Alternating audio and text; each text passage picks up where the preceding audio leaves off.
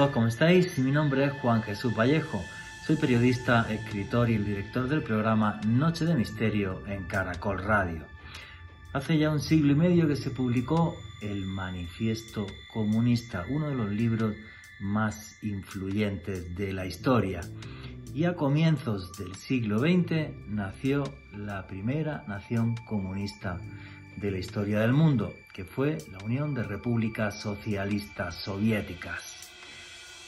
Toda una utopía, que todos fuéramos iguales en una sociedad mucho más justa. Sin embargo, el comunismo es la idea política que más muertos ha provocado en la historia. Más de 100 millones de personas perdieron la vida. ¿Queréis saber qué es esto del terror rojo? ¿Cómo se acuñó? ¿Y hasta qué punto ha trascendido hasta el día de hoy? Pues no os perdáis el último podcast de Noche de Misterio. Comunismo, utopía y barbarie. Noche de Misterio. Juan Jesús Vallejo. Mi nombre es Juan Jesús Vallejo. Los que queréis seguirme en redes sociales, mi Twitter es arroba Juan G. Vallejo, Juan J. E. Vallejo. En Instagram y en Facebook, mi nombre es Juan Jesús Vallejo. Lo que gusta el periodismo de misterio, todos estos temas, geopolítica, que es de lo que vamos a hablar hoy, tenéis un canal de YouTube que es Oculto tras la sombra, donde tenéis vídeos todas las semanas. Repito, en Oculto tras la sombra, tenéis vídeos sobre estos temas todas las semanas. Aquí lo que hacemos es periodismo de misterio. Este programa se llama Noche de Misterio y aquí hacemos periodismo de misterio que es cualquier cosa que se salga de lo usual. Y lo que está pasando en Nicaragua y en Cuba se sale de lo usual. Por eso, esta noche hacemos este programa. Lo que os guste saber más de ese tipo de cosas en geopolítica, pues os recomiendo mi último libro, Conspiración, cómo nos manipulan las élites del mundo. Hay un capítulo entero sobre el comunismo que se llama Utopía y Barbarie, igual que he titulado eh, esta noche el programa. Qué bonita era la canción Katyusha, cantada por las voces de los coros del ejército rojo canciones que marcaron no solo una época, sino que marcaron la historia de la humanidad. Vuestro Hernán, amigo, compañero, buenas noches, ¿cómo estás? Buenas noches, Juan Jesús. Un saludo para usted, para Ruby y Nicolás, nuestros invitados de esta noche, para las personas que nos sintonizan a través del dial en las diferentes frecuencias de Caracol Radio, aquí en Colombia, también las personas que nos escuchan a través de la aplicación de Caracol Radio para sus dispositivos móviles y desde luego un abrazo muy especial para todos aquellos quienes nos escuchan en diferido a través del podcast que estamos publicando todos los jueves en la noche en una lista de reproducción del canal de YouTube de Caracol Radio. Hoy, Juan G, una noche de historia, de actualidad y creo que es muy necesario hacer un programa como este, sobre todo con voces autorizadas como nuestros invitados. Lo vamos a abordar desde la historia, desde los hechos y desde luego queremos que con los oyentes podamos construir muchos análisis, muchos tópicos sobre este tema que les vamos a traer a continuación. Efectivamente, vamos a arrancar ahora con la actualidad, pero va a ser un programa de historia.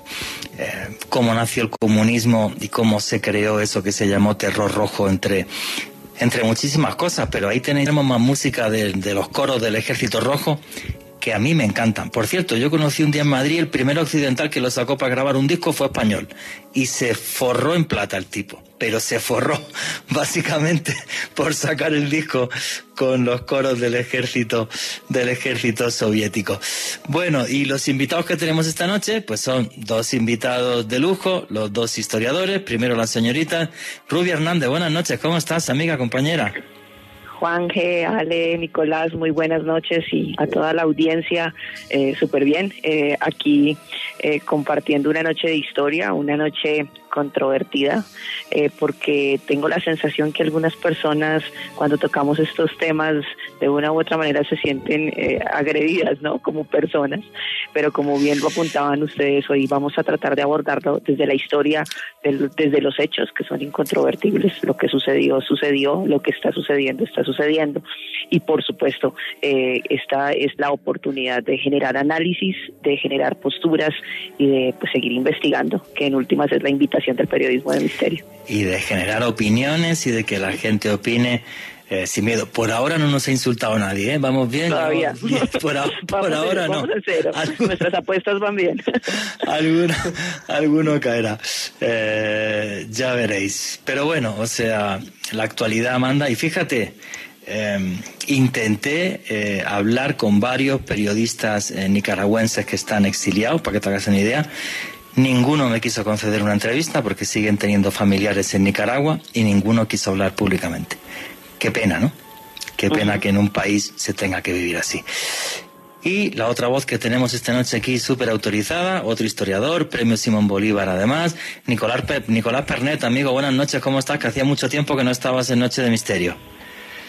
Buenas noches, Juan Jesús. Bueno, fueron como unos dos o tres meses. Me alegro que para ti sea mucho tiempo. Eso quiere decir que me extrañaron en estos espacios y yo también los extrañé a ustedes, a Alejandro, a Juanje, a Ruby con el que comparto hoy el micrófonos y como decía ella, un tema que puede ser muy, muy conflictivo, puede crear muchas preguntas y además una palabra que, que encierra muchos conceptos, desde esperanzas hasta historias, hasta las anatemas, lo que se detesta, lo que se odia, lo que se ama, o sea, es una palabra que dice mucho más de lo que dice, tal vez por eso despierta tantas pasiones, porque como no hay una definición única, ni, ni clara, ni unívoca, cada uno y cada una lo interpreta a su manera y eso puede crear todo tipo de reacciones. Así que hoy veremos cuáles nos suscita a nosotros y cuáles alcanzamos a vislumbrar en medio de todo este mundo de significados que hay detrás de la palabra comunismo. Qué buen análisis has hecho, efectivamente, es que es una palabra que despierta pasiones para lo bueno y para lo malo. Y creo que la clave para entenderlo es la historia, porque aunque el programa arranque, voy a arrancar con la actualidad, obvio, porque esto es un programa periodístico, pero el análisis histórico, y por eso tenemos aquí esta noche a dos historiadores, creo que es clave para que la gente entienda eh, cómo surgió, cómo surgió esto. Creo que en la vida todos son un poco luces y sombras, nada es perfecto, ¿no? Lo que pasa es que luego las cosas, la naturaleza humana es la que acaba haciendo que las cosas o ciertas ideas que pueden ser buenas no acaben funcionando. Pero bueno, vamos, vamos a darle un pequeño repaso a la, a la actualidad y vais dando vuestra opinión y también vamos a la historia para poder comprender por qué están sucediendo este tipo de cosas. Bueno, voy a arrancar yo con lo de Cuba. Como os dije hace, hace unas semanas, un par de amigos periodistas pusieron un SOS Cuba y eh, me impactó eh, la reacción de alguna gente insultando. En concreto, voy a decir los nombres, son buenos amigos, Javier Sierra, que es Premio Planeta de Literatura, y Lorenzo Fernández, que es una de las caras, por ejemplo, del canal Discovery Channel en España. Y hubo gente que les insultó por poner un SOS Cuba, o sea, cuando la gente se está manifestando, el dato que tengo aquí es que mínimo hay 500 personas en la cárcel por las protestas que llegan, van en las últimas semanas, todo arranca por una canción que hacen diferentes músicos cubanos y una canción que se graba entre Miami y eh, La Habana que se llama Patria y Vida. Eh, una cosa realmente extraña es que esta semana, y por eso digo que esto es noticia, eh, se le han dado dos premios Grammys a Michael Castillo, que es uno de los que está en esa canción, repito, dos premios Grammys y está en la cárcel no ha podido ir, obvio, a recoger los premios Grammys. Em, hacer un, análisis de lo que está pasando en, Cuba, bueno, no es tan complejo. Realmente, desde mi punto de vista, o sea, hay, hay una crisis económica en Cuba que se ha agravado por lo del COVID, ¿vale? El COVID ha agravado la crisis económica en Cuba, la gente le echa la culpa, o los comunistas le echan la culpa al famoso bloqueo de Estados Unidos, pero hay que decir que lo del bloqueo muy entre comillas, porque el mayor exportador de carne de pollo, por ejemplo, a Cuba es Estados Unidos. Las leyes norteamericanas lo que hacen es que impiden que cualquier producto pase por manos del Estado cubano y ahí sí hay un bloqueo. Por ejemplo, si las medicinas llegan al Estado para que el Estado las distribuya, no mandan medicinas. Esa es la clave para entender lo que es el, bloqueo norteamericano. El bloqueo norteamericano es culpable de que el pueblo cubano sea pobre. Desde mi punto de vista, no. Es una mala gestión de, eh, de la administración y lo que ha pasado para mí, para que se cree ese caldo de cultivo, uno de los preceptos del comunismo que luego veremos es el control de los medios de comunicación. La libertad de prensa no existe en el comunismo. Y lo que está sucediendo en un país como Cuba, donde antes nada más que había un diario que era el Granma y ya está, y se acabó, es las redes sociales e Internet.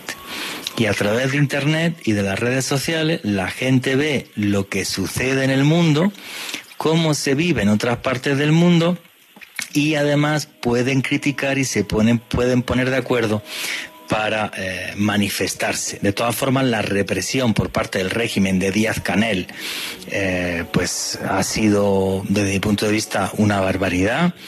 Em, para que te hagas una idea, los medios oficiales llaman a la gente que ha hecho eh, esta canción, Patria Vida, que por cierto hoy estaba ya, juraría, como en 11 millones de reproducciones en YouTube, los llama ratas y a personajes como el que he comentado, Michael Castillo, que está en la cárcel ahora mismo, lo que han dicho literal es que trabaja para la CIA.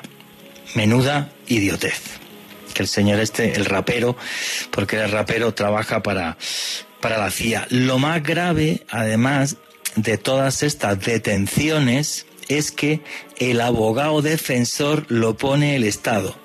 O en otras ocasiones ni siquiera hay abogado defensor. O sea, ni siquiera tienes el derecho a contratar un abogado para que pueda defenderte. O sea, desde mi punto de vista, un abuso de los derechos total y absoluto, un país donde no puede haber elecciones democráticas porque es un régimen comunista la antigua usanza y donde la gente quiere rebelarse, pero bueno, Díaz Canel dijo que todos los revolucionarios saliesen a la calle para combatir a cualquiera que protestase.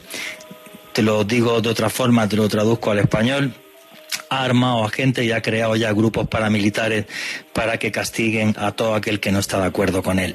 Desde mi punto de vista, que esto pase en el año 2021 es una barbaridad y Cuba debería ser una nación libre y donde la gente pudiera vivir bien y en paz.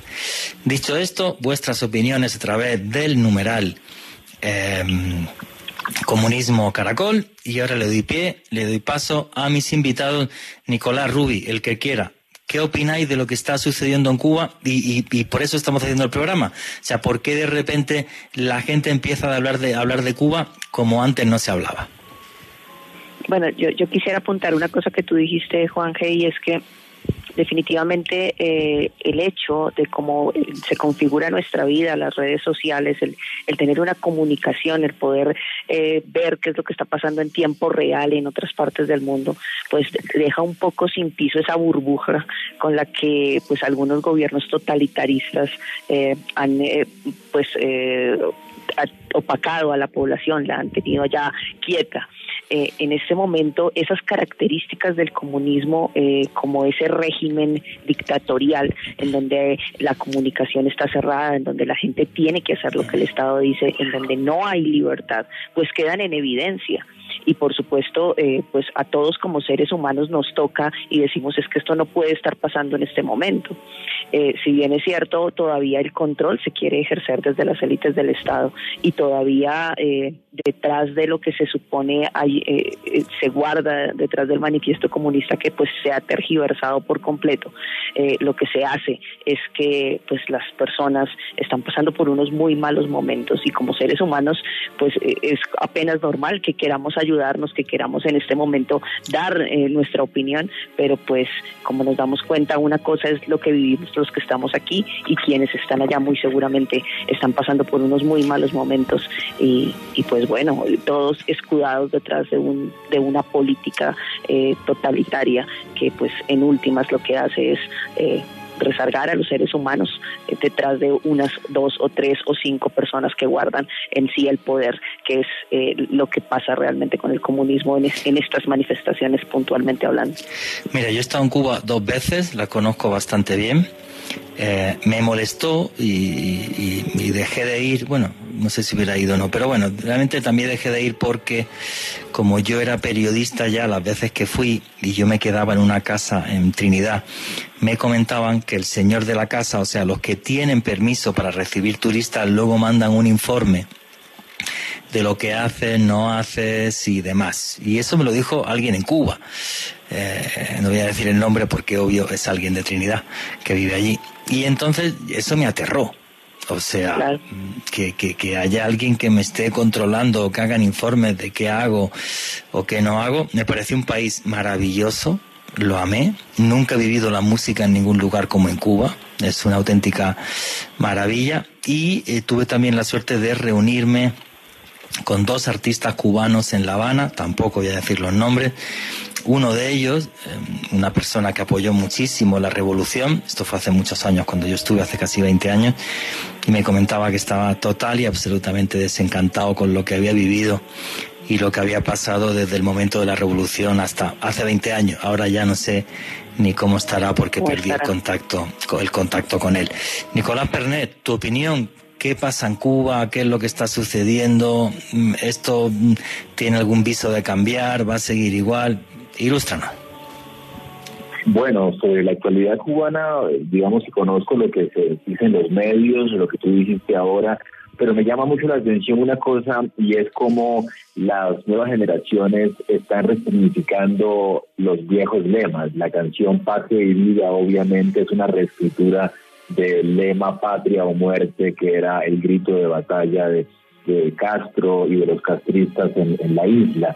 Y ahí además ustedes mencionaban todo el proceso de, comunicación a través de redes sociales y esto demuestra que, las generaciones están en otro en otra en otra onda diferente a la de sus antecesores porque las revoluciones eh, comunistas han tenido ese vicio y es eternizar no solamente el estado de cosas sino también la, la vanagloria, el canto de la revolución inicial, o sea, siempre se mantienen los mismos lemas durante décadas, durante generaciones, creyendo que esta manera de, de cantar los héroes una y otra vez mantiene a las personas unidas, a, eh, a los jóvenes los mantiene en la misma línea de sus padres, pero lo que muestra la historia siempre es que a pesar de que se reafirmen, que se quiera mantener ese culto a los viejos héroes en cualquier régimen, siempre termina llegando un nuevo lenguaje, una nueva voz, una nueva forma de comunicarse.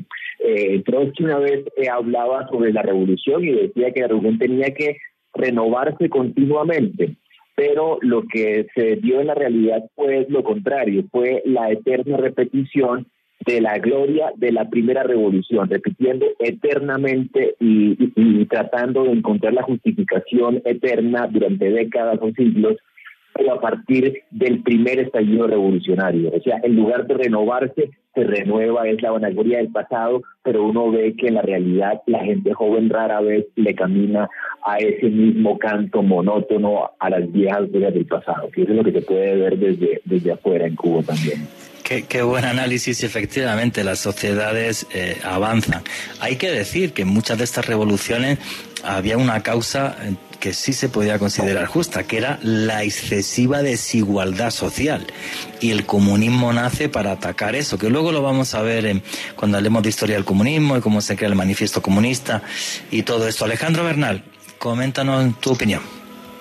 Eh, Juan G. Laritza Diversent, quien es la, la, directora del organismo defensor de derechos humanos, Cubalex, ya comentó y documentó gran parte de la represión que ha ocurrido en los últimos días en Cuba. Ella comentó a medios internacionales que como tal esta movilización se hizo bajo el nombre de Marcha Cívica por el Cambio, que aglutinó no solamente artistas, a mucha gente joven, incluso gente de edad que quería realmente ver un cambio en la isla.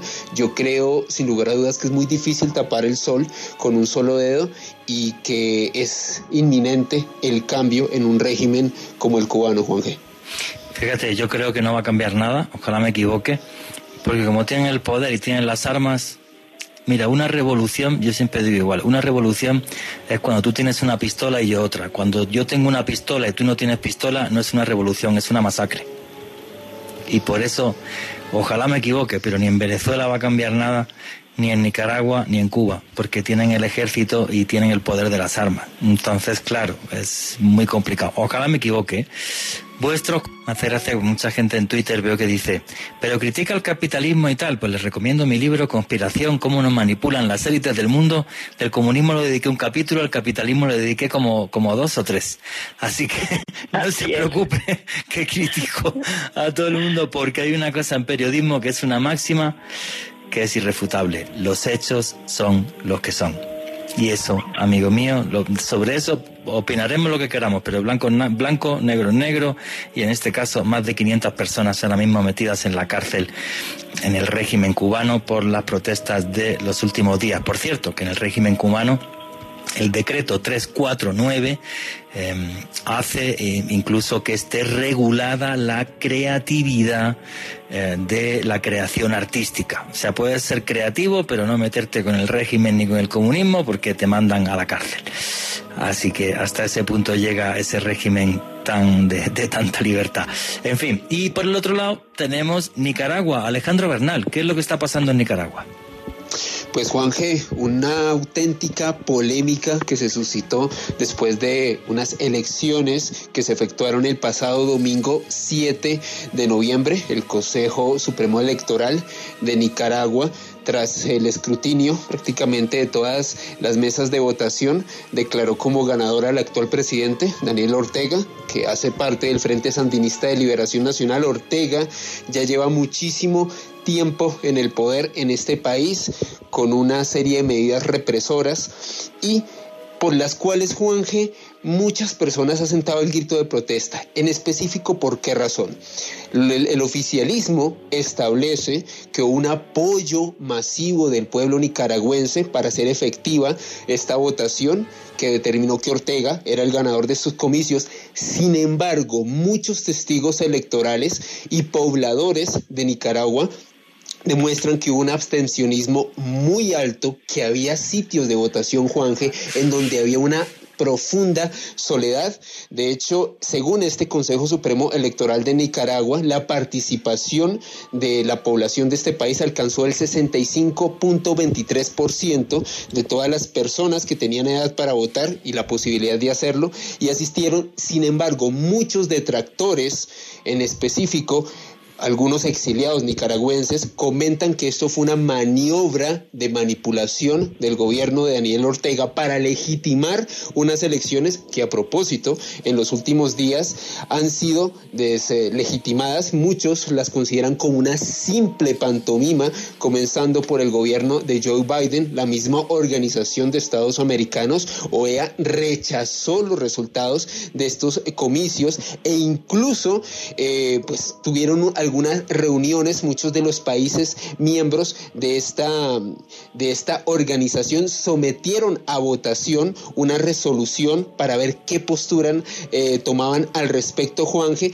Fue aprobada por 25 países, siete de ellos se abstuvieron de tomar una posición sobre si legitimar o no estos comicios en Nicaragua. Entre los países que se abstuvieron estuvieron eh, México y Honduras. Y al día de hoy esta es la gran polémica como un régimen que a propósito se viene desarrollando desde enero del año 2007, si estamos hablando Juan G, más de una década, estamos hablando de prácticamente, ya, ya vamos a entrar a casi 20 años de Daniel Ortega en el poder en Nicaragua, en donde a propósito la oposición no tuvo una representación fehaciente en los comicios, muchas personas han tenido que optar por el exilio porque muchos de los... Eh, políticos o figuras que se han opuesto al poder de Ortega en Nicaragua han sido encarcelados, otros desaparecidos. Dentro de todo este ámbito tan convulso, Juan G, hay un hito que es importante remarcar.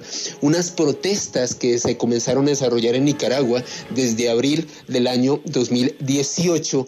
Eh, el inicio de estas protestas fue básicamente poner un grito en el cielo ante unas reformas al sistema de seguro social impulsadas por el gobierno oficial de Ortega y en la medida en la que estas protestas se fueron enardeciendo, se fueron haciendo cada vez más masivas, se pidió la dimisión de este mandatario. El saldo como tal de estas manifestaciones fueron 400 muertos, 1.200 heridos y un número aproximado de 800 detenidos, cifras hasta el día de hoy, dentro de lo que se ha podido filtrar de lo que está sucediendo en Nicaragua, Juan G. No, pues una historia terrible. O sea, un, Nicolás, un Daniel Ortega que lo que quiere es perpetuarse en el poder. Aparte, el, tipo ya es un poco esperpento, ¿no? Porque la mujer es la vicepresidenta, eh, falta que ponga el sobrino de ministro, si no tiene algún sobrino ministro, o sea, es, o sea, una cosa eh, completamente perpéntica, muy, muy, muy bananera, ¿no? Y luego, eh, algo que, que hacen este tipo de países, que supuestamente son comunistas, pero no son comunistas, pero sí ni no, ni todo lo contrario es, pongo unas elecciones para que vea el mundo que yo no soy comunista, que mi país es democrático, ¿no? Es como las elecciones en, en, Venezuela ahora, que el Consejo Nacional Electoral son todos puestos por el chavismo, con lo cual imagínate qué control hay de las elecciones ni de ni de absolutamente nada. Es una especie de disimular muy ridículo, porque todo el mundo sabe lo que sucede ahí y obvio todos los países han quejado. Increíble incluso que Pedro Castillo, el presidente de, de Perú, dijera que no reconocía a Daniel Ortega. Muy bien por Pedro Castillo, por cierto. Eh, ¿Qué opináis, Rubi Nicolás? Bueno, pues eh, aquí lo que podemos ver, bueno, tengo, tengo la experiencia muy cercana a haber trabajado en algunos temas eh, con personas de Nicaragua y este régimen que ya va a cumplir cerca de 20 años, lo único que deja eh, como que es lo que realmente mueve el alma, es mucha miseria y mucha pobreza y una situación eh, bastante difícil para la población que está allí en este momento. O sea, eh, tuve la, la, oportunidad de trabajar con personas que, que estaban eh, generando líneas de atención para la primera infancia y pues básicamente están eh, eh, pues sesgadas, no pueden hacer absolutamente nada. Realmente lo que haya ya, como bien eh, lo apuntaban algunos gobernantes, es una pantomima en donde pues no pueden eh, decir, pedir, solicitar, eh, supuestamente las cosas funcionan, eh, pero cualquiera que diga algo en contra del gobierno, pues básicamente se va para la cárcel. La oposición está en la cárcel en, en Nicaragua, entonces es, es muy difícil eh, pensar eh, cómo se legitima y cómo de alguna u otra manera eh, este, este tipo de personajes continúan en el poder. Y lo que decía Juan este, hace un rato, que, que es me genera un poco de impotencia, pero pues es verdad y es quien tiene las armas tiene el poder y pues qué podemos, qué se puede hacer. O sea, eh, más allá de elevar las voces que estamos diciendo y de poner de manifiesto, y aunque algunos eh, sectores se molesten, más allá de la corriente política o la fachada que tienen delante de esto, lo que sucede es que se está aplastando los derechos humanos de muchas personas. Sí, pero yo, quiero poner ahora una cosa encima de la mesa, y antes de que hable Nicolás, y Nicolás si quiere también que opine. Vamos a ver. Eh, aquí en Latinoamérica eh, se ha convertido la palabra comunismo en sinónimo de pobreza y de miseria, aparte de represión. Porque tú te vas a un país como China, y China, que es un país comunista, y esto sí que es un país remega comunista, eh, tiene una economía eh, capitalista. Y mm, pues de plata andan bastante bien. Stalin, que fue un criminal y mató 20 millones de personas, pero con los planes quinquenales hizo que la Unión de Repúblicas Socialistas Soviéticas fuera una potencia industrial a nivel mundial. Yo tengo una amiga que es letona, que vivió eh, muchos años bajo la Unión Soviética. Es más, su marido era piloto de, un MiG y vivió incluso en Chechenia con los conflictos chechenos y demás. Y esta me decía, del comunismo soviético me, me criticarán lo que quieran, pero en la Unión Soviética todo el mundo comía, todo el mundo trabajaba, había seguridad social, había, eh, o sea, había sanidad pública, había educación pública y es más, que alguien fuera y te asaltara, ¿sabes?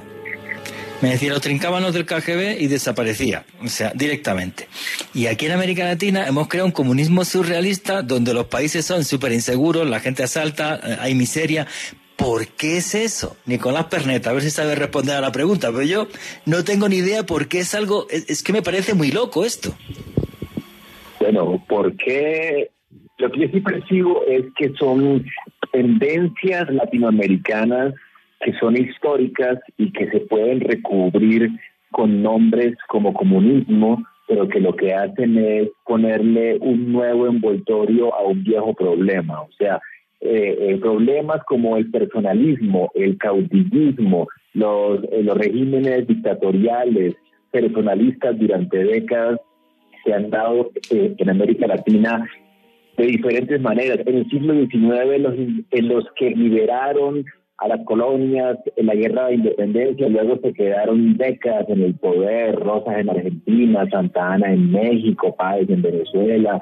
Luego en el siglo XX va a haber dictaduras militares justamente anticomunistas que van a quedarse durante décadas, Stroessner 30 años en el Paraguay, en la Junta Militar Argentina, Pinochet en el siglo XXI esta vieja tradición personalista dictatorial se ha recubierto de la palabra socialismo. Y ahí están los regímenes de Cuba, los de Nicaragua, pero como yo lo veo, son tradiciones latinoamericanas que no hemos podido superar y que cada nuevo tiranuelo llega a ponerse un nombre distinto, a, a, quedarse toda la vida en el poder en nombre de una causa o de la otra. Si antes lo hacían en nombre del anticomunismo, ahora lo hacen en nombre del comunismo, pero para mí es el viejo gendarme latinoamericano que se cree porque porque eh, tiene unas armas y llegó eh, a una eh, al poder triunfante la revolución lo mantiene. Igual pienso de la pobreza, como dices tú, o sea, la pobreza latinoamericana no hemos podido superar muchas desigualdades sociales. Tú mismo en tu libro hablas que tú te diste cuenta de la pobreza en Cartagena, en Tierra Bomba, y te impactó de tal manera que entendiste por qué en algún momento eso llevó a la gente a, a levantarse. Pero es una tradición que no hemos podido superar, que las desigualdades nos han ganado y que cada nuevo siglo se renuevan y se juntan a diferentes eh, actores políticos, pues lamentablemente es una tradición política que nos atraviesa. Y eso también quiero verlo cada vez que, hablemos de comunismo en diferentes países. Para mí está muy clara eh, la presencia de la tradición anterior al comunismo, porque es que parte del engaño del comunismo o de las revoluciones es creer o que nos hacen creer que, que cambiaron las cosas. Y si uno las ve con cierta crítica, se da cuenta que es un continuismo con otro nombre. Entonces, para mí, en ciertos casos se puede ver eso detrás de las eh, llamadas revoluciones o cambios políticos que al final no lo son tanto. Sí, sí, y que adicional se alimentan, el campo de cultivo realmente es esa situación que Nicolás acaba de describir. Primero que estamos heredando un modelo de, ancestral de, de, mando y además que la pobreza crea el campo de cultivo para que alguien se apersone de unas ideas y diga, vamos a hacer un cambio. Y la gente realmente se siente identificada y quiere sentir que puede haber un cambio y se quiere sentir parte de ese cambio y parte de algo. Entonces lucha en nombre de, pero realmente están es manipulando ideas eh, que, que en últimas vienen siendo lo mismo. Fíjate, la pobreza y el gran problema de este continente, la desigualdad social. La anécdota que ha contado Nico, que yo cuento en mi libro, y que es cierto que me sucedió. Yo un día una entrevista en España nunca pensé que iba a vivir en Colombia. Estoy hablando del año 2006, creo que fue aquella entrevista, fue en la cadena SER.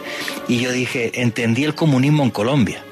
Porque cuando vine aquí a hacer tres documentales en el 2004, yo fui a filmar una, una calera que hay muy antigua en Tierra Bomba. Y cuando yo fui a aquel lugar y vi aquella miseria, es algo que me impactó en el alma y yo dije a cualquiera de estos niños, alguien les habla de comunismo y les da 100 dólares al mes y coge un fusil y se va al monte. Clarísimo. Con esa desigualdad social, el, verte viviendo en esa pobreza y además que vean la pobreza como una condena de por vida, eso no trae nada bueno. Y eso, eso es algo que tengo súper super claro. Eh, hasta el país más absurdo del mundo Venezuela. Con diferencia. Venezuela es el país con más petróleo del mundo. Creo que es el séptimo o el octavo con más gas del mundo. Eh, tienen, tienen hierro, tienen, tienen oro, tienen plata, tienen absolutamente todo. Tú te vas a un país como Arabia Saudita y llega la familia Saud y lo dice así de claro. Mira, esto es muy sencillo. De lo que sale la mitad para mí y la mitad para el resto. Y el que me diga buenos días con mala cara, cuidadito. Sí. En Venezuela tienen más plata y se mueren de hambre. Yo no lo puedo entender. O sea, o sea, mira, de las cosas que esta tarde documentándome y viendo y tal, y aparte es que, claro, yo tengo una ventaja que es que yo estuve haciendo un documental en Maracaibo y traté el tema del petróleo. Y eh, cuando llegó Chávez al poder, PDVSA multiplicó eh, el número de empleados por una auténtica barbaridad. Creo que son como 120.000 hoy día empleados de PDVSA y metió gente que no sabía trabajar en una refinería y que no sabía qué hacer con el petróleo. Y entonces resulta que la extracción de petróleo más cara del mundo es la venezolana. O sea, es algo o sea, absurdo. En vez de decir, mira, los 120.000 os vais a quedar en casa quietecitos, que todos los meses os doy un sueldo. Y pongo a trabajar a 20.000 a que me saquen el petróleo, pero todos ingenieros, licenciados y tal, y estarían pichos en plata. Pues no, se mueren de hambre. Sea, es una cosa que, o sea, no hay cómo describirlo. Yo que tenía mucha familia en Venezuela, cuando en los años 70 venían mis primos, venían los ricos y los bolívares eran de plata y se iban comprando apartamentos como yo me tomo un café. ¿Vale? O sea, ¿cómo mm, se ha podido destrozar un país hasta ese extremo, Nicolás Pernet? Sí, eh, sin duda es un caso asombroso eh, lo que tú mencionas y a mí nunca me deja de, asombrar y de, doler eh, la historia reciente venezolana porque como tú decías ahora en Cuba ha habido un bloqueo que ha variado en el tiempo, a veces ha sido más estricto, a veces ha sido más laxo, pero ha habido un bloqueo. En el caso venezolano hubo un autobloqueo, porque nunca hubo un corte, por ejemplo, de compra de petróleo de Estados Unidos. Siempre Estados Unidos compró el petróleo, siempre se pudo comerciar con el exterior. Lo que hubo fue, como yo lo veo, una estatización tan tan absoluta y tan mal llevada y tan mal planeada y tan mal y tan corrupta en el fondo que al, que, que al hacer que solamente el Estado pudiera cambiar los dólares con los cuales importaban cosas, se llevó a todo este problema de desabastecimiento, de corrupción estatal, de burocracia lentísima. O sea, los peores errores del socialismo del siglo XX, como la estatización, por ejemplo, se llevaron a Venezuela a un punto máximo que ni siquiera en la Unión Soviética o en Cuba se llegó a vivir. Entonces, ante ese bloqueo, si ellos mismos impusieron, las cosas dejaron de, andar, las cosas dejaron de llegar al país, la industria se paró, la poquita industria que había, la agricultura, y lastimosamente ha sido un proceso que hemos visto cada vez más, más en la decadencia más grande. Es que es muy fuerte, porque por ejemplo, eh, claro, ninguna empresa quiere invertir en Venezuela, ni ninguna empresa quiere estar en Venezuela, porque mañana te la pueden expropiar. Porque sí y porque me apetece. Pero hay cosas muy ridículas. Venezuela tenía industrias para producir azúcar. Y se expropiaron, y en vez de expropiarla, decir, venga, vamos a hacer el comunismo comunismo de libro los medios de producción tienen que ser del Estado. Pongamos una serie de técnicos y entonces manejan esta fábrica y el azúcar llega más barato. No, abandonan las fábricas, se caen a cachos y ya. Y tienen que importar el azúcar, teniendo caña de azúcar. O sea, es todo, o sea, completamente kafkiano. Por eso hay mucha gente ya que de países como Venezuela ya ni siquiera habla del tercer mundo, ya habla de un Estado fracasado. O sea, la estructura del Estado de principio a fin es un fracaso. El que está en cualquier cargo público lo único que piensa es a ver qué robo. ¿Y qué me llevo de aquí? ¿Cómo salgo? El caso de la ex enfermera de Hugo Chávez, que la pillaron en España con cuatro millones y pico de dólares, creo. Y, gente que sale pues, pues, pues todo forradísimo de, de, plata porque directamente eh, saquean el Estado. Es una cosa muy, muy loca. Alejandro Bernal. Juanje, como colofón de la situación de Nicaragua, desde abril del 2018, Daniel Ortega básicamente censuró a medios de comunicación opositores y se promovió a través de la Asamblea Nacional de Nicaragua algo que se conoce como la ley antiterrorismo con el fin de prohibir las manifestaciones masivas en contra de su régimen. Debido a lo que sucedió en las pasadas elecciones, este rechazo generalizado de la comunidad internacional, Ortega optó por retirar a Nicaragua de la OEA. Es decir, si ustedes no creen en mis elecciones amañadas, pues yo me voy. No me importa lo que ustedes opinen. Es básicamente como la postura de este gobernante, Juanje. No, es todo, es, es todo desde el punto de vista como, como que muy absurdo, ¿no? O sea, el comunismo bananero es una cosa muy, muy loca. Yo recuerdo siempre, mi papá, que en paz descanse, que era militar, y cuando por alguna cuestión salía algún desfile en la Plaza Roja en Moscú, decía mi padre, madre mía, estos tipos sí que son la leche, ¿eh? La Unión Soviética, veían los desfiles, todo perfecto, los militares, los cambios de guardia, o sea, pero aquí no, aquí es, es, un, es un desastre total y, y absoluto. Oye, Alejandro Bernal, ¿qué es lo que están comentando los noctámbulos ahora mismo a través del numeral Comunismo Caracol? Que creo que es que había una cantidad de comentarios brutal. Juanje, muchas gracias a todas las personas que nos han permitido ser tendencia número 11 en Twitter. Un saludo para Natalie Luna, quien dice que nunca la saludo. Y Don Pirobo nos dice lo siguiente: sociedades menos desiguales, menos inequitativas ya se han logrado respetando libertades y al ser humano. Por ejemplo, Escandinavia. ¿Qué más socialista que dejar en el fondo común del Estado el 40% del salario? Sí, pero, fíjate, vamos, yo he vivido en un país con un gobierno socialista muchos años. España, cuando gobernó Felipe González, o cuando gobernó eh, Zapatero. Y yo vi la transformación de España cuando gobernó Felipe González. Y también la transformación cuando gobernó Zapatero, bueno, no voy a decir lo que opino del señor. Eh, en el fondo lo que hace falta es un buen gestor. Y el socialismo dentro de una democracia no el comunismo, que es otra cosa, pues puede funcionar perfectamente. Ahora, perdona que me, que, que, que me dé un ataque de risa, o sea, la cosa más absurda que yo he visto en mi vida es a uno de los líderes de la FARC hablando del socialismo eh, escandinavo. ¿Vale? Que la FARC querían imponer un socialismo escandinavo en Colombia. Entonces, claro, no sabía si reír o llorar. O sea, cuando un señor que, que lo que ha hecho es terrorismo, o sea, hablando de socialismo escandinavo, o sea, es como de, o sea, Dios santo, y alguien que se crea eso, pues me parece un poco absurdo. ¿Qué más preguntas y comentarios hay, Alejandro? Sebastián Muñoz, yo creo que cuando la derecha usa el comunismo como una amenaza, no es tan diferente a la izquierda que usa el fascismo para asustar a sus ciudadanos. Los extremos y el problema de la polarización. Ahora eso sí tengo claro una cosa. Cuando se hizo el muro de Berlín, todo el mundo saltaba al oeste, nadie saltaba al este. Cuando hay caravanas de migrantes, van a Estados Unidos, no a Venezuela, ni a Nicaragua, ni a Cuba. Eso es una cosa que tengo clarísima. O sea, el neoliberalismo, el capitalismo tendrá todos los males que tú quieras. Pero si se hace bien y en condiciones, crea sociedades en las que se puede vivir mucho mejor.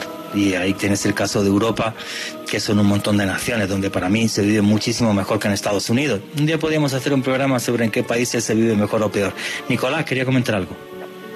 Sí, no, de acuerdo contigo. El muro de Berlín, eh, la migración se daba del oriente al occidente porque las condiciones reales de vida eran mejor en occidente. Pero occidente miraba al bloque socialista con esta, con esta mirada utópica, con esta fantasía de lo que pasaba allá, con cierta ilusión. En cierta novela de García Márquez un personaje dice, la ilusión eh, no se come, pero sí alimenta. Entonces, en ese sentido, la idea de creer que había eh, la posibilidad de otro mundo fue, fue un alimento de, sindicatos, de movimientos de izquierda, de pequeños, de, filósofos, de revolucionarios. Entonces, eh, muchas veces la gente real sí se iba del bloque soviético a, eh, a, Occidente, pero Occidente se alimentaba de la ilusión de la posibilidad del comunismo, que es algo muy abstracto, pero que también fue real.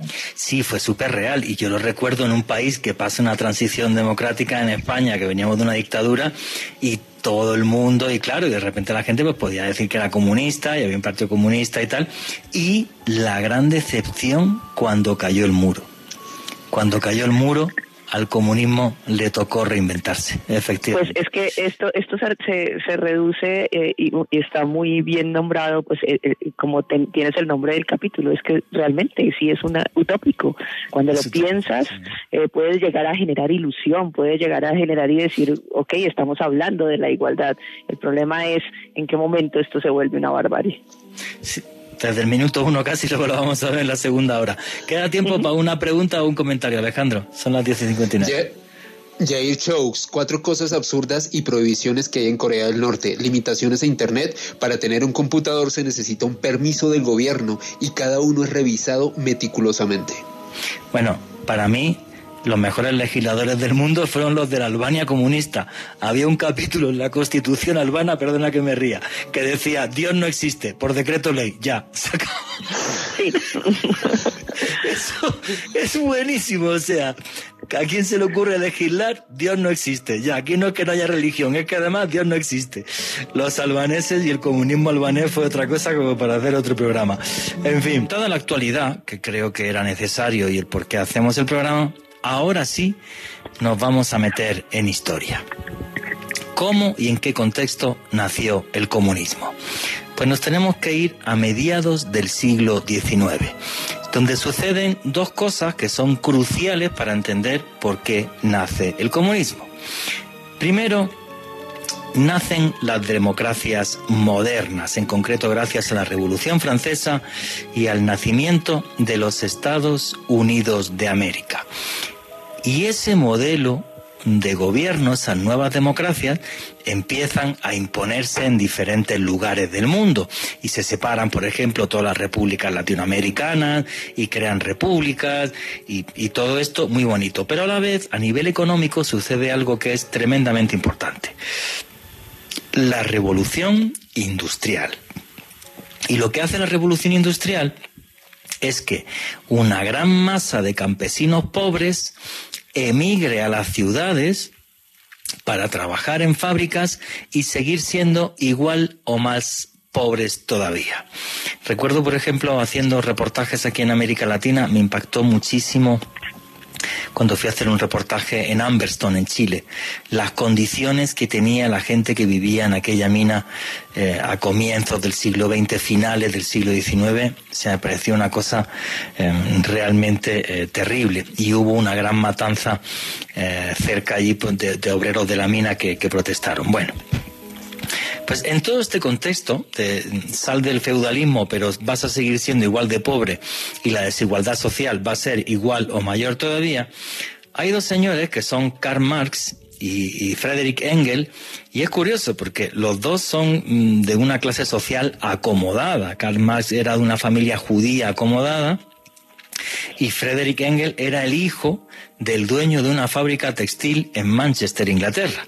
Bueno, pues estos dos señores son los que crean uno de los libros más influyentes de la historia, que es el Manifiesto Comunista. Bueno, pues lo que hacen Marx y Engel es, desde mi punto de vista, un análisis social genial de lo que era el mundo a mediados del siglo XIX. Y por eso hay mucha gente que considera a Karl Marx el padre de la sociología moderna. Básicamente, eh, eh, Karl Marx divide la sociedad en dos grupos. Los proletarios, que son los que trabajan por un sueldo, y los burgueses. ¿Quiénes son los burgueses? Los dueños de los medios de producción, los dueños de la fábrica o los dueños de los bancos, por ejemplo. Y pone encima de la mesa el problema de la desigualdad y de la lucha de clases, el descontento que van a tener esos obreros que están casi en la miseria o prácticamente pasando hambre, mientras los dueños de las fábricas rebosan en dinero y se pegan la gran vida. Y es más, en este manifiesto comunista ya dicen claramente que solo con la violencia se puede cambiar el orden social preexistente.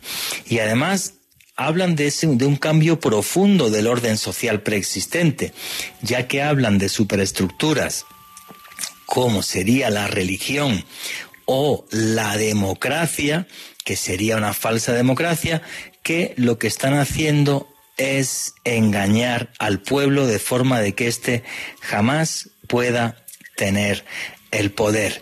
Lo bueno de este manifiesto comunista es que plantea el problema, que es la desigualdad y el abuso de los pocos que tienen todo el dinero, y da una solución, crear un nuevo régimen político y económico, donde el Estado sea el dueño de los medios de producción. O sea, en el comunismo en ningún momento dice que usted no puede tener un coche o usted no puede tener una casa. Y si uno iba a la Unión Soviética había mucha gente que tenía casa y mucha gente que tenía coche. El tema es que usted no puede ser el dueño ni de un banco ni de una fábrica. Yo tengo un amigo, un amigo húngaro, Gesha, y, y me decía una cosa muy chistosa. Dice, lo que me acuerdo de cuando terminó el comunismo es el día que me levanté y fui al supermercado. Y yo le dije, ¿por qué? Dice, porque cuando tú vives en un país comunista, ibas al supermercado, entonces ponía leche, pan, azúcar y de repente fuimos y entonces en vez de leche ponía parmalat o no sé qué y todos nos quedábamos locos como, y esto cómo es posible o sea como que todavía no lo entendían. Aquello me pareció muy chistoso no que ese es el día él era un adolescente que entendió que el comunismo eh, eh, se había acabado no eso me pareció como como muy muy eh, muy chistoso. Bueno pues esto era una idea que desde mi punto de vista pues, pues era genial. Y luego realmente el que pone el comunismo a andar es Lenin, eh, Lenin, Lenin y Mao Zedong. Son los que, los que crean el comunismo realmente ya de hecho. Y hay una cosa curiosa, Marx fue de los que dijo, el comunismo es una idea que caerá por su propio peso. Hay tantos obreros y están tan descontentos y tanta desigualdad social que esto se acabará imponiendo. Increíblemente se acabó imponiendo en países donde lo que había era una masa agrícola enorme, eh, tremendamente pobre, como fue Rusia y fue, y fue China.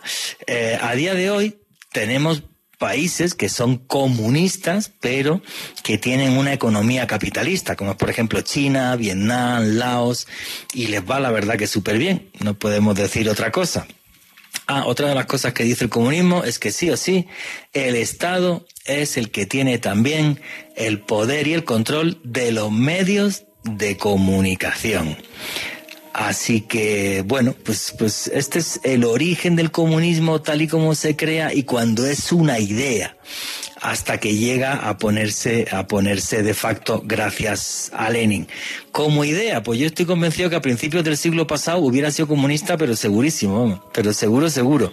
Rubi, Nicolás, ¿cómo es ese contexto y realmente, yo desde mi punto de vista, Marx y Engels fueron unos genios, porque vieron un problema, o sea, analizaron un problema que todo el mundo tenía delante y del que nadie decía nada.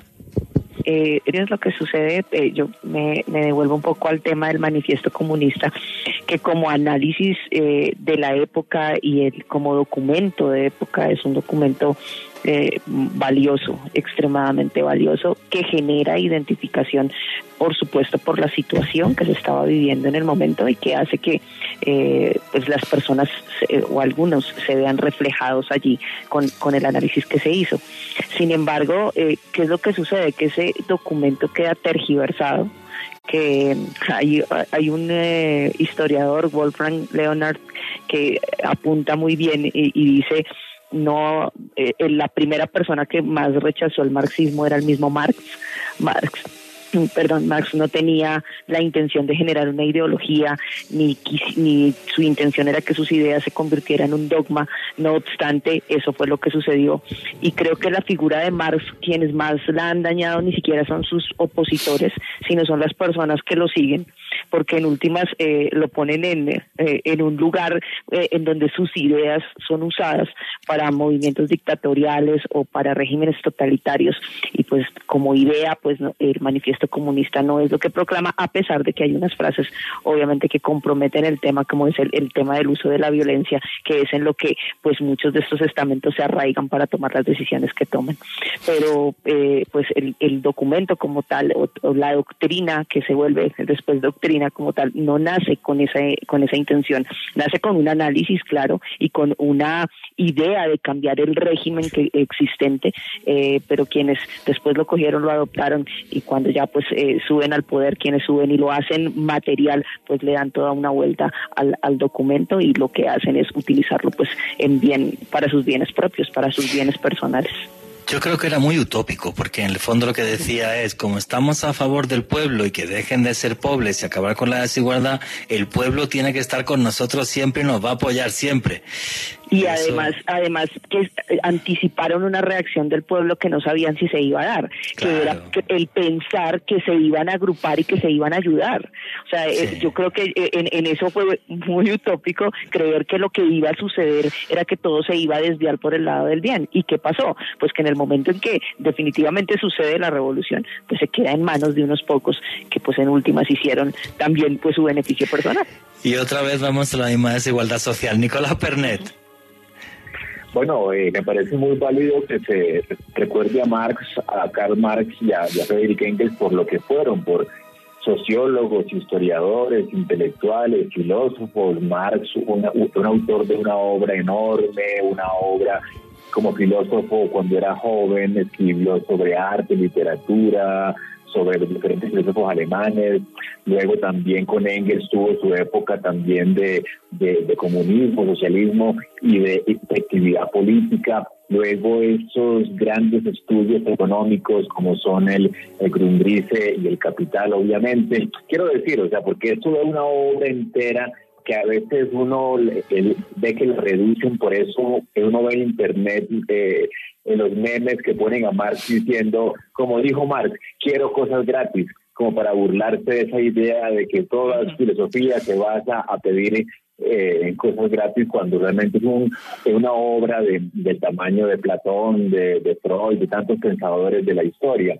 Claro, que ya después eso fue usado, como dijo Ruby, para esto, para lo otro, pues ya es otra otra historia, como le ha pasado también a grandes pensadores, desde, desde Mahoma hasta Jesucristo, hasta ah, la OCE, cualquiera, eh, cualquier pensador puede ser usado y pueden ser tomadas frases de aquí y de allá que de su obra para justificar cualquier cosa.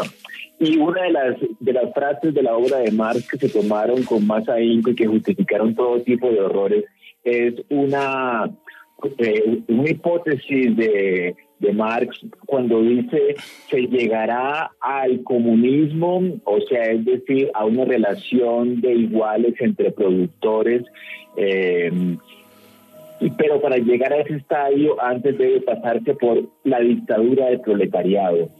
Y esa frase nada más ya dio para que gobiernos se quedaran 70 años como dictadura estatal, eh, justificando que ya vendría, que ya que esta parte es necesaria, son nada más un siglo de dictadura y ya pronto vendrá el comunismo que, que sí se vislumbra en, el horizonte. Entonces justamente esa frase tan, o esa visión tan, tan, tan tan hipotética de que habría un momento en que, en que antes de llegar a la sociedad sin clases y sin, sin Estado, pues, inclusive antes había que pasar por un estadio donde el Estado todavía controlara los medios de producción y donde todavía el proletariado fuera en la dictadura que gobernara.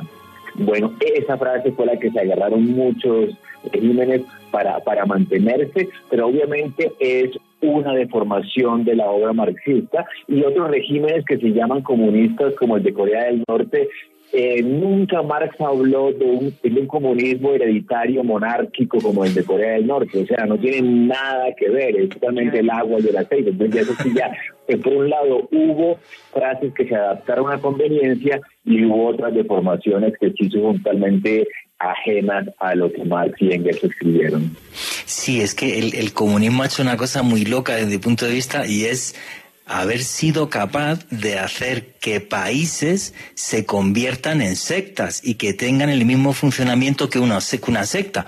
Igual que pasó en la Alemania nazi con Adolf Hitler, que era, era su Dios y su, y su, y su, y su Mesías, eh, así pasa con la familia, con la familia Jong en, en Corea del Norte y también pasó en Camboya, en Camboya con Pol Pot, que acabó con un tercio de la población camboyana y bueno, o sea, eh, lo del comunismo camboyano todavía es más loco. O sea, te ponían pena de muerte por tener gafas porque eso era un síntoma de, corrupción occidental. Por tener gafas. O sea, una cosa eh, realmente eh, de loco. Bueno, en la mitad aquí ya estaría ah, en, la pena de muerte. Yo me salvé, yo me salvé. nadie más se salve.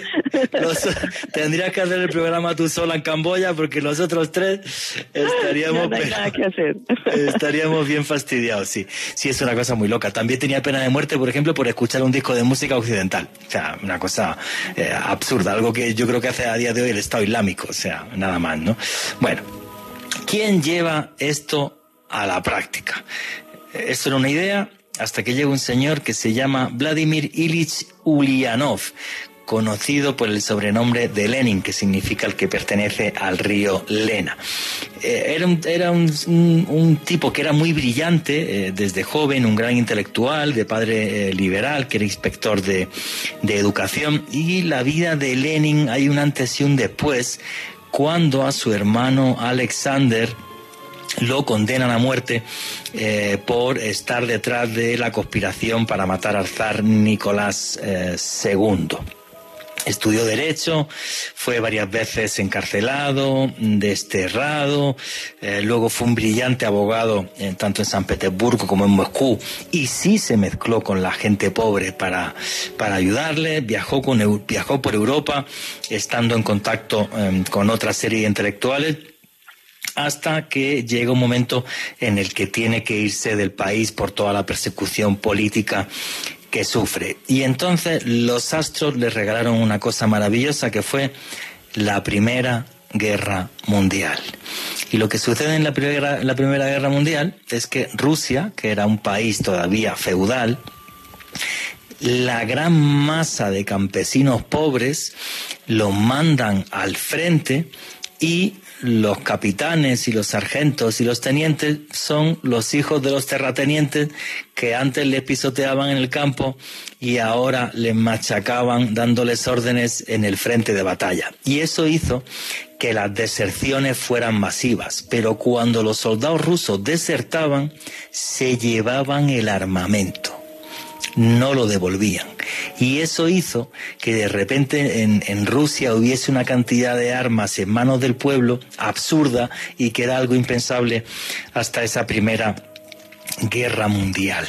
Bueno, pues en 1917 el pueblo se alza ya contra el zar Nicolás II porque están hartos, se monta un congreso eh, provisional y es Alemania la que ayuda a Lenin a regresar a Rusia porque Lenin quería firmar un armisticio, o sea, al final de la guerra eh, ya. Ahí ese comunismo se divide en dos, entre mencheviques y bolcheviques. Los mencheviques decían, oye, pues hagamos un comunismo, pero también respetemos a la burguesía, eh, tal. Pero Lenin no quería esto ni mucho menos y es el que abandera a los bolcheviques. De forma que hay una guerra civil en Rusia, el famoso ejército blanco y el Ejército Rojo. Y en 1923 el Ejército Rojo gana, toma la ciudad de Vladivostok. Y eh, bueno, ahí es donde empieza a, acuñarse la frase del terror rojo. Y esto del terror rojo viene porque el 20 de agosto de 1920, 1918 Lenin sufre un atentado, le pegan dos tiros y le dio tal paranoia persecutoria que mandó fusilar a 10.000 personas por estar supuestamente implicadas en el complot. Creó la Checa, que sería, digamos, el embrión del KGB, el servicio de inteligencia al que le dio un poder absurdo. Cuando la Checa dudaba de si alguien estaba en contra, en contra del comunismo, directamente lo fusilaban. Encargó a un húngaro, Abel Akun, uno de los hombres de confianza otro intelectual, hombre de confianza de Lenin, le encargó ejecutar, fusilar a 100.000 soldados del ejército blanco cuando se rindieron. Repito, 100.000.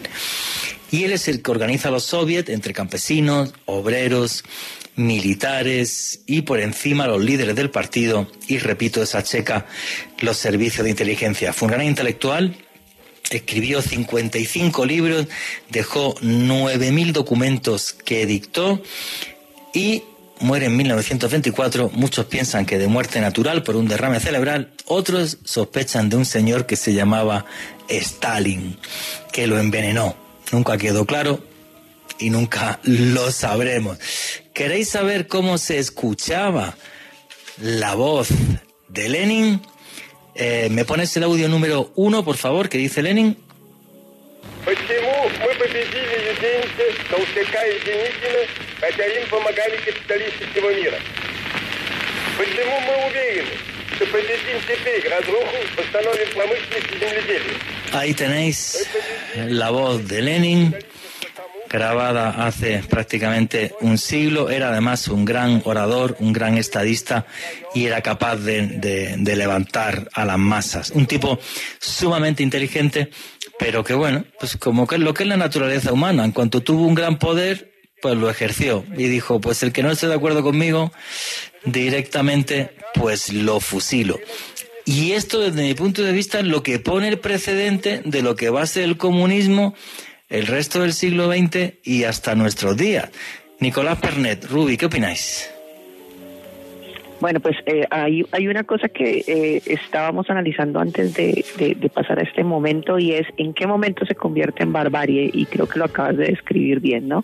En el momento en que la persona, eh, Lenin tiene el poder y, y de alguna manera yo creo que empieza a darse cuenta que, que se mueve de la manera cruenta que lo hace y legitima su poder, pues sigue creciendo y, y lo que hace en últimas es eh, por encima de, de, cualquier cosa darle la capacidad a, a, la checa de ejecutar todo aquel que estuviera en contra del precepto comunista, todo aquel que estuviera en contra de él, pues básicamente era un enemigo del Estado y, y, y se vuelve una bola de nieve. Hay una cosa que me parece curiosa siempre que uno estudia esto y es que las cifras, eh, hay muchas eh, interpretaciones acerca de las cifras, ni siquiera yo creo que tenemos claro realmente cuántas personas perecieron en el régimen.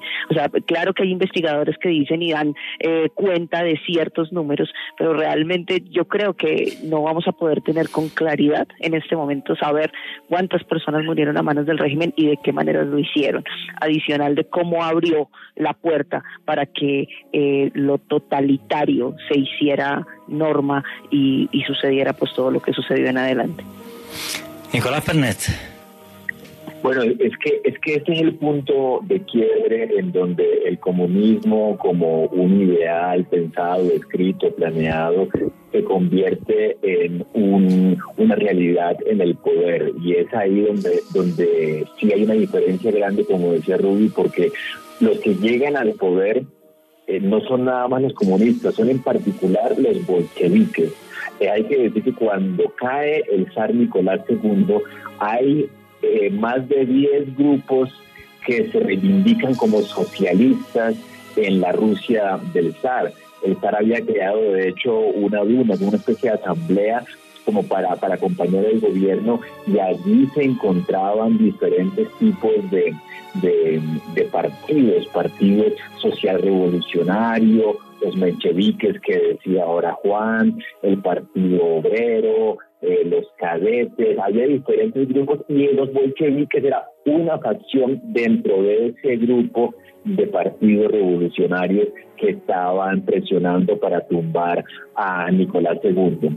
Cuando finalmente lo hacen en febrero del 17 y se crea un gobierno provisional con Kerensky en el, en el poder, luego en octubre realmente los bolcheviques se ponen al frente de un proceso que ellos no empezaron. De hecho, como tú dices, Lenin estaba, era en, en, en, Ginebra, los alemanes nos mandan a, a, Rusia, se ponen al frente de esa revolución con un golpe así de rayo que planea Lenin y Trotsky para tomarse el poder en octubre del 17. O sea, lo que quiero decir es que no fue una revolución eh, pues, impulsada por completo por ellos. Fue el pueblo ruso, como tú dijiste, cansado de la guerra mundial, cansado de los zares, que se levanta. Hay grupos políticos que lo apoyan. Y Lenin al final, como yo lo veo, es un gran oportunista que, que en la política suele ser una virtud grande, que se toma el poder en el momento justo. Y luego, fíjate, después de tomárselo, en el 18 estaba pensado que se hiciera unas elecciones para, para elegir una asamblea constituyente que redactara las nuevas leyes de Rusia después del zar. Pues bien, cuando llegan al poder, llaman a elecciones, se dan cuenta que en las elecciones los bolcheviques son minoría, que estos otros partidos que les mencioné eran mayoría en las elecciones, pero dijeron, bueno, como estamos en el poder, ya mejor nos quedamos, se anulan elecciones, se anula constituyente y lo que sigue es la dictadura de proletariado y después como se con la guerra civil que tú mencionaste. O sea, quiero decir, una serie de cosas que hicieron que muy tempranamente este comunismo que estaba pensado en diferentes textos se convirtiera en una dictadura igualitaria que buscaba era mantener el poder porque podía perderlo, ya sea por elecciones o por guerra civil, y llevó a que se endureciera en gran medida las formas de poder bolchevique en la Unión Soviética. Y se convierte realmente en una gran dictadura. Una de las cosas también, por ejemplo, Lenin directamente dijo, todos los terratenientes de Rusia fusilados, y lo fusiló a todos. No quedó ni uno. Absolutamente. Yo conocí una, una señorita en, en, España que venía de, fue de los pocos que consiguió, que consiguió huir de aquella época. Su madre era, era de aquella época. En fin, pues, eh, bueno, señores, continuemos con esto.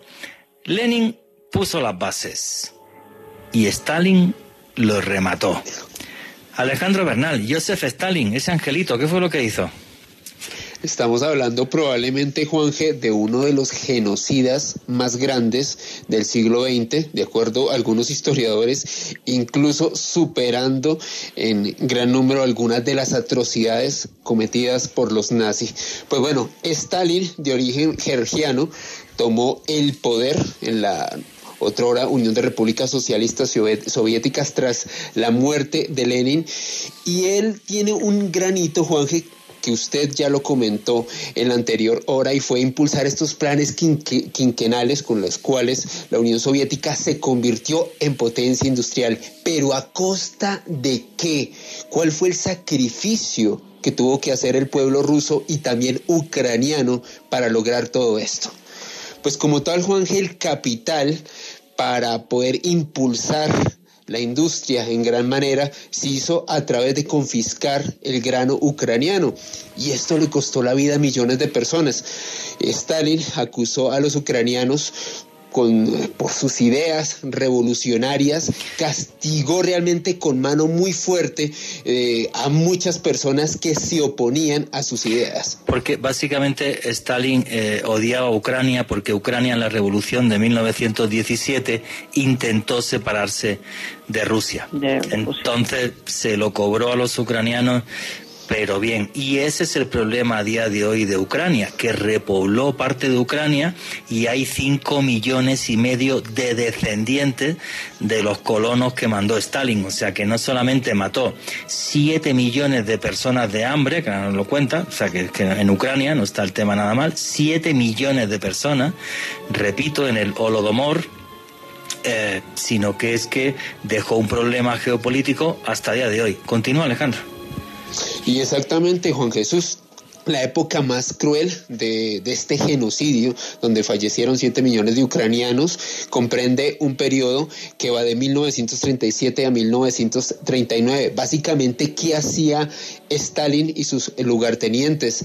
Mandaba al, al ejército, construían torres de vigilancia, le confiscaban el grano a los aldeanos y los mataban de hambre. Se produjeron escenas realmente desesperantes de canibalismo en el seno de sus pueblos, en donde muchas de estas personas que trabajaban la tierra no tenían con qué comer, muchos de ellos terminaron devorando a sus propios hijos después de haber muerto de inanición, unas imágenes realmente muy crueles que pasaron a la posteridad del siglo XX.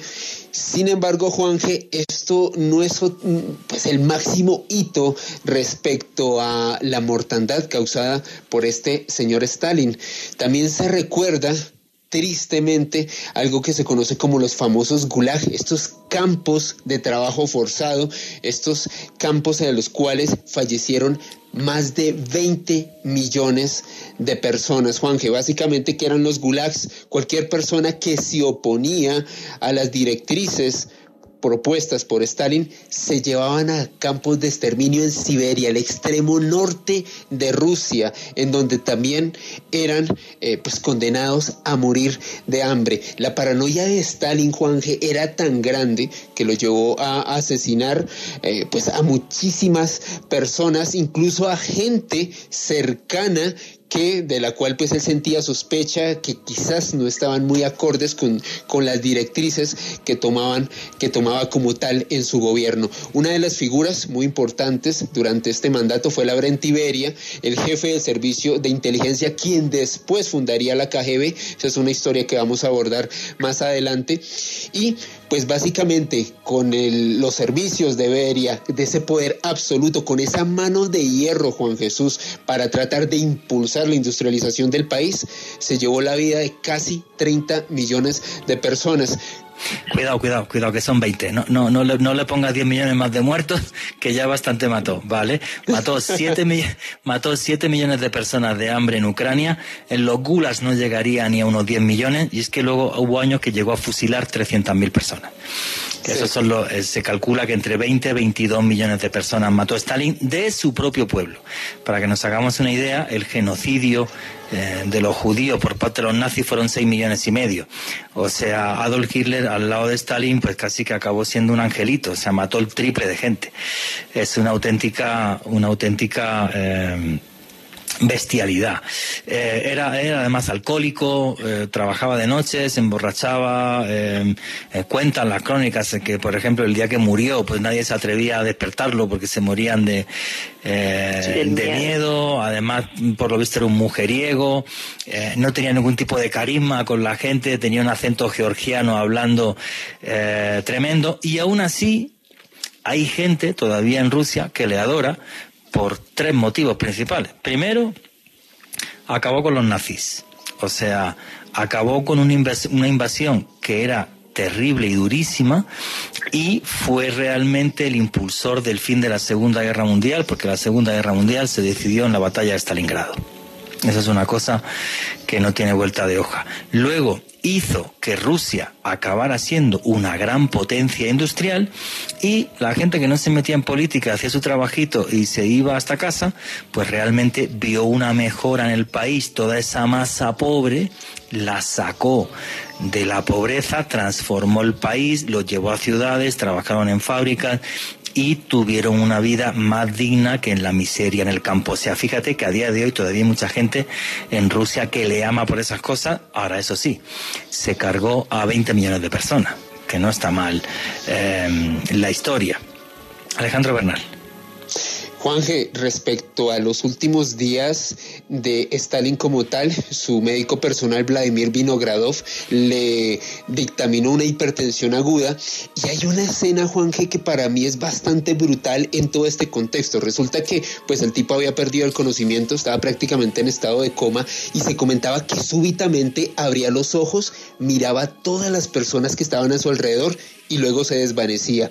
Una de las personas que estaba siempre al lado de Stalin era precisamente Lavrent Iberia, este personaje que fue eje central en la creación de la KGB y se comentaba que Beria le tomaba la mano a Stalin, intentaba reanimarlo, pues para tratar que, que, se despertara. Cuando abría los ojos, como que lo animaba y cuando volvía a perder el conocimiento lo insultaba, como para tratar de despertarlo de ese letargo, como retándolo ahí es que ya no sabemos si es leyenda urbana o es cierto, porque también gente que dice que Beria le dijo a otros dirigentes de la Unión Soviética, lo envenené yo y os salvé la vida, porque al final ya también por los problemas que tenía con el alcohol eh, empezó a estar muy, muy paranoico. Y entonces a la mínima eh, cogía y mataba incluso gente que le rodeaba, gente que eran sus asesores. Hay una película, hay una película cómica que vi hace poco, no voy a decir en, qué plataforma, que es buenísima, eh, que, que retrata este ambiente de paranoia de Dios mío, Stalin me ha mirado esta mañana mal, esta noche vienen a por mí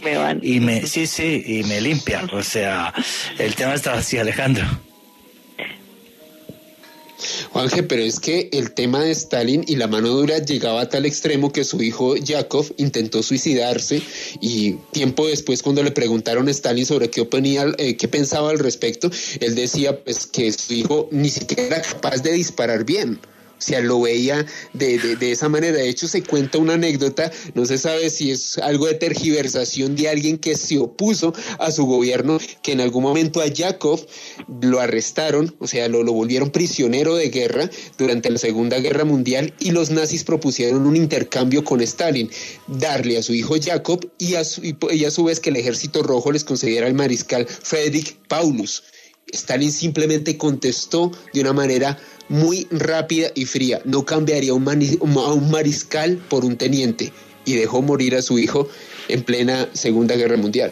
Bueno, ahí fue consecuente, la verdad, el hombre, el hombre de acero. Stalin, que bueno, que en la revolución fue una persona muy importante, dicen que no se llevaba muy bien con Lenin, pero fue muy hábil y se quedó con el poder cuando eh, falleció um, Lenin. Bueno, la palabra terror rojo, la, expresión, perrón, terror rojo, eh, con, con, Stalin llega a su máximo esplendor. Bueno, aunque luego Mao, le ganó por de goleada, ahora lo comentamos hace unos segundos lo de, lo de Mao. Rubi, Nicolás, esto ya sí que marca un antes y un después, ¿no?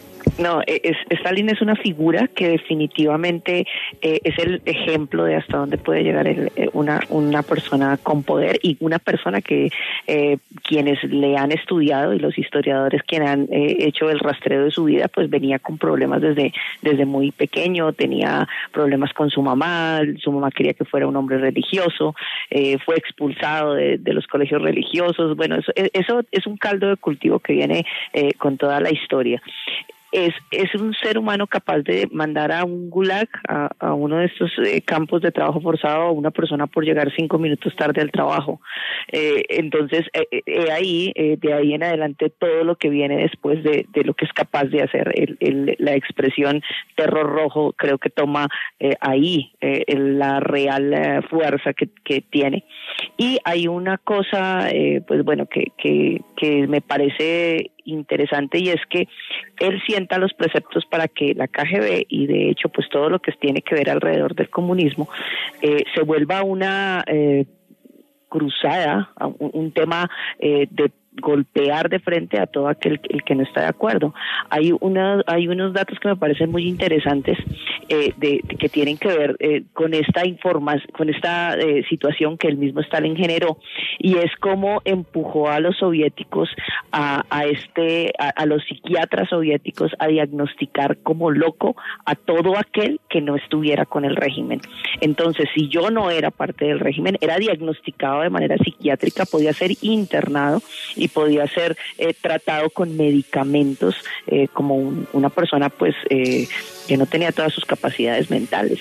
Entonces, eh, démonos cuenta cómo el poder, la megalomanía, un solo ser humano, cómo es capaz de su naturaleza humana, cómo es capaz de llevar pues a todo a este término todas estas situaciones. Muy bien, ya como faltan 12 minutos, ya han llegado un par de insultos por Twitter, obvio, ya decía yo que era imposible. y vamos a pasar invictos, yo estaba contenta. Era imposible posible que no nos insultaran y dijeran lo que sea. Eso estaba, estaba, estaba clarísimo.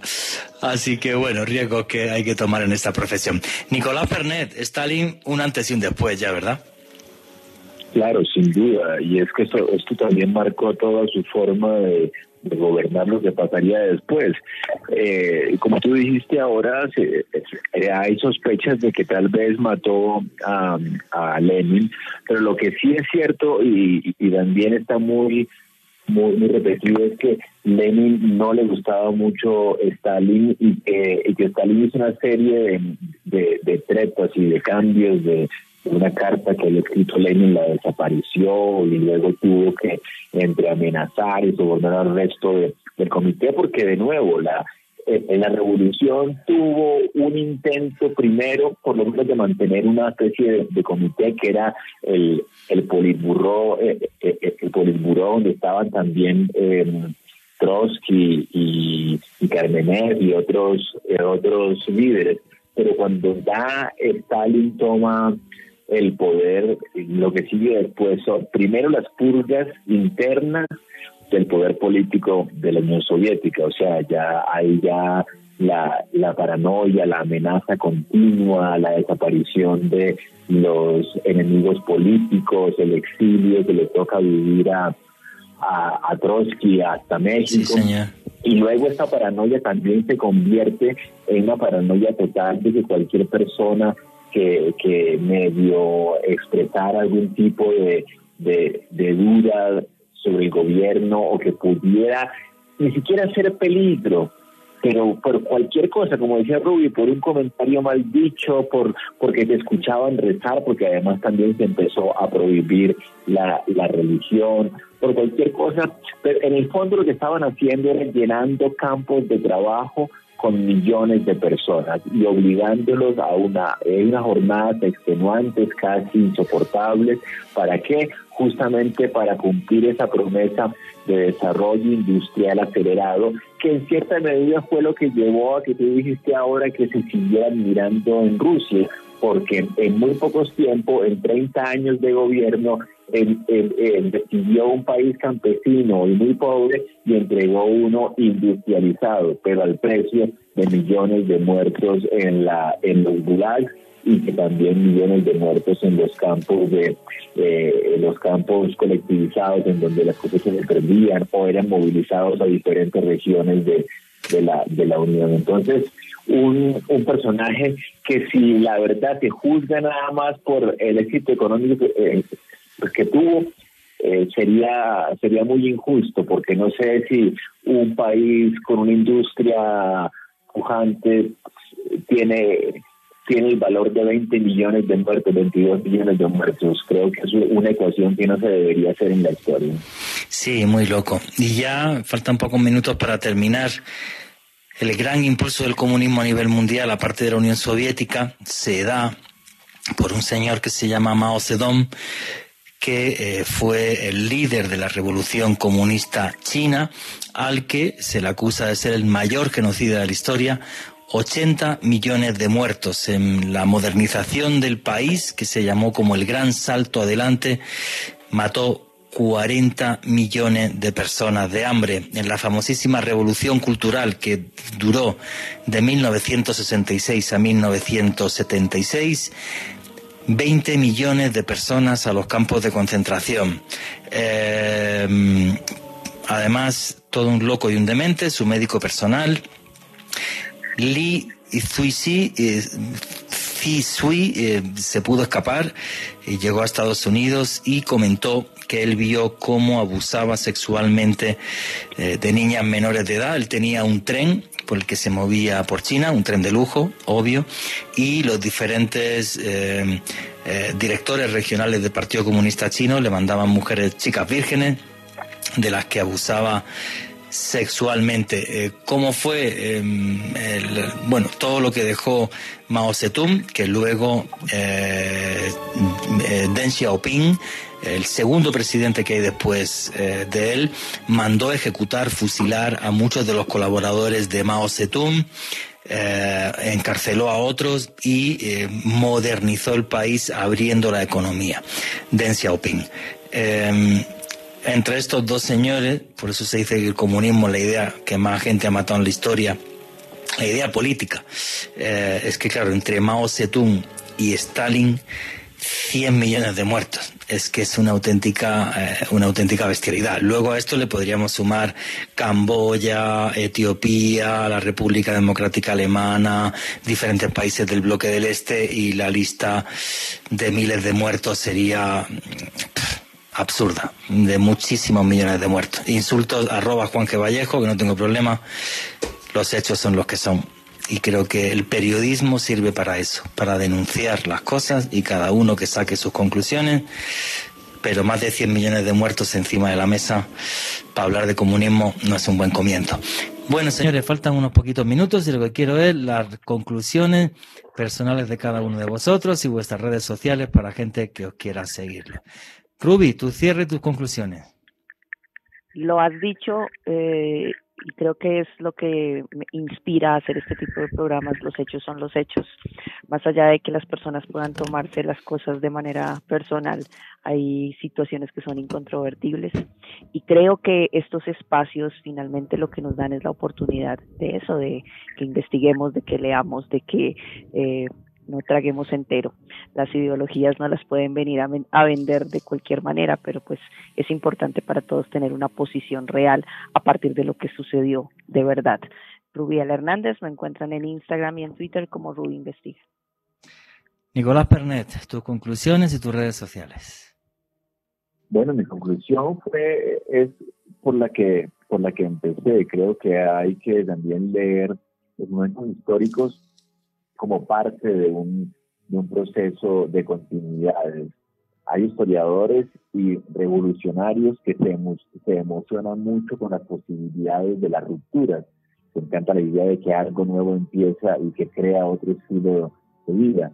Yo con el comunismo, yo lo que sí considero nuevo fueron, fue la, la, cómo se enunció teóricamente el comunismo en tantos escritos del siglo XIX. Y no es nada más Marx, estuvo San Simón, estuvo Owen, estuvo Fourier, estuvo Blanqui, estuvo Bakunin.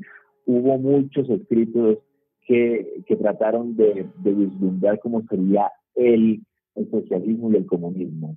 Pero luego todo eso se llevó a la práctica y al llevarse a la práctica yo lo veo que es una una continuación de los vicios políticos de cada región.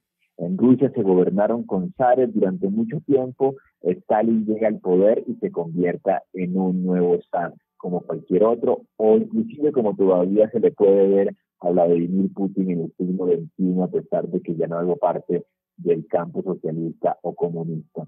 Los zares no tenían problemas en mandar a ejecutar pueblos, 300 muertos fueron asesinados el día de la coronación de Nicolás II. Y no es porque fueran enemigos, es porque estaba demasiado llena la, la gente que fue a verlo en la coronación. O sea que el nivel de también de exterminio que se manejaba en los pares era alto. Y se, se, se multiplicó, sin duda, se hizo aún más paranoico y más horrible en el gobierno de, de, Stalin. Y luego también hubo otros casos en China también de, de, desprecio por la vida humana, porque en la historia de esos países también los muertos por millones es una constante, es, fuerte decirlo, pero una, una, una epidemia, un río, una guerra, allá es todo por, por millones. Entonces, es, es, es el, el comunismo vendría a ser eh, un nombre que se le pone a, fenómenos que tienen que ver con dinámicas políticas de cada país, pero que a veces tiene algo que sí las exacerba y que las lleva a un estado de, de, América Latina más apego al poder en, en, en, en Asia y, y, en Rusia, en toda la parte de Eurasia, una especie más como de, de exterminio interno y en otros países los lleva a la guerra, pero, pero quiero decir, es como una especie de, era como lo del, lo del COVID, que si te da, te exalta los síntomas que ya tenías antes de alguna enfermedad que te podía dar. Eso, eso a mí me gustaría rápidamente decir y citar tus palabras en el libro. La naturaleza humana es capaz de destruir lo positivo de una idea política que surgió para acabar con las desigualdades y la pobreza del mundo. Simplemente esto saca nuestra naturaleza humana. Sí, por desgracia, yo creo que es así. Alejandro Bernal, amigo, tienes un minutito. Juan G., una frase muy popular del siglo XX, quien no es comunista a los 20 años no tiene corazón, quien lo sigue siendo a los 40 no tiene cerebro. Y si quieren conocer todos los detalles aún no revelados de la masacre de Poseto ocurrida hace 35 años, los invito a un evento, todos los detalles en mi Twitter, arroba con doble S. Muchas gracias, Juan G. Bueno, señores, em, feliz de haber hecho un programa como el de hoy. Este, este tema también, por ejemplo, fue un capítulo de, de mi último libro. Cuando veo críticas en Twitter, eh, no sé si reír o llorar, muy sencillo. El periodismo es algo que tiene que denunciar los abusos. Antes éramos el cuarto poder. El periodismo a día de hoy, por desgracia, es una niña faldera que no llega a nada. No me asusta que me critiquen, no me asusta que me insulten, no me asusta que diga gente, este programa no va a tener audiencia. Bueno, pues suelo tener algo más de dos millones de horas en streaming al mes, o sea que estoy muy tranquilo con eso. Y muy tranquilo con mi conciencia cuando hago programas como el de hoy, porque creo que pongo un granito de arena para hacer un mundo mejor. Hablar de fantasmas en un programa de misterio y sin más, eso ni en misterio ni en nada, eso es una soberana estupidez. Y nunca, nunca olviden que vivimos en un mundo mágico porque está repleto de misterio.